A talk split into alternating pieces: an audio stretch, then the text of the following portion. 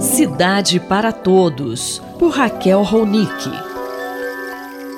Professora Raquel Ronick, a Prefeitura de São Paulo está anunciando uma tarifa zero nos ônibus aos domingos. O que nós podemos explicar para os ouvintes sobre esse assunto e o que está envolvido nesse pacote, hein? Bom dia. Bom dia, Sandra. Bom dia, ouvintes da Rádio USP. Pois é, tarifa zero era a velha reivindicação do movimento de transportes pelo passe livre a reivindicação da possibilidade de todas as pessoas poderem se movimentar pela cidade sem a necessidade de pagar a tarifa, questionando um modelo predominante, hegemônico nas nossas cidades brasileiras de remuneração das empresas privadas que fazem né, o sistema de transporte funcionar através da tarifa e, portanto, permanentemente pressionando a tarifa. É importante a gente colocar que esse debate da tarifa zero se dá num contexto onde uma pesquisa recente na cidade de São Paulo apontou que 70% dos respondentes deixaram de fazer alguma viagem em função do preço da tarifa, ou seja, a tarifa é um elemento limitador e isso a gente já está vendo na implantação da tarifa zero, que hoje já são mais de 80 municípios no país, a maior parte pequenos e médios, alguns há vários anos já, que mostram que o número de passageiros transportados duplicou, triplicou. Depois da crise da pandemia, quando o modelo de pagamento do serviço pela tarifa foi para o brejo, porque diminuiu o número de passageiros, Agora, a tarifa zero parece que está se transformando uma solução para manter a remuneração das empresas. Por que, que estou dizendo isso? Porque na proposta que está sendo é, lançada pela Prefeitura, a tarifa zero começaria aos domingos a partir do dia 17 de dezembro. Isso significa que durante o dia inteiro no domingo todo mundo vai poder pegar o ônibus e andar sem pagar a tarifa. Entretanto, a prefeitura não fez uma coisa absolutamente essencial para poder lançar esse programa, que é o quê?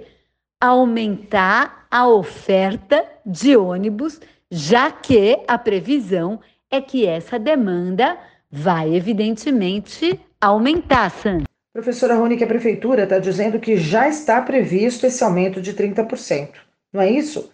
Ela não está disposta a pagar, é isso? O problema não é só o aumento do custo, de quanto que a prefeitura vai ter que pagar mais. Ela já subsidia as empresas com mais de 5 bilhões e vai ter alguma coisa, quase 240 milhões de custo a mais. Isso, evidentemente, tem que saber de onde que sai tudo. Mas o problema maior é que, com a pandemia, já teve uma redução da frota a maior parte da frota não faz mais as viagens previstas antes.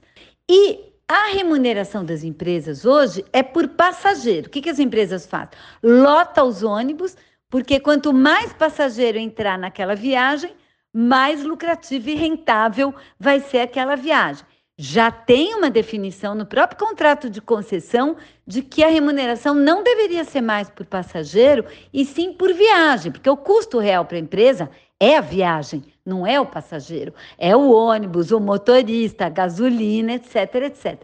Na verdade, ao remunerar por passageiro e ao não prever um aumento dessa frota, o que vai acontecer é que os ônibus vão ser superlotados, vai piorar essa condição, além de ficar horas esperando um ônibus, ou seja, está sendo lançado sem o devido planejamento, Sandra, que era absolutamente necessário, e isso tem um perigo muito grande, que é o perigo de matar a proposta antes mesmo da sua implantação. Um outro elemento é a não articulação com o metrô e o trem, e aí já ficou bastante claro que o governador Tarcísio está absolutamente contra tarifa zero e, portanto, não vai ter tarifa zero em metrô e trem.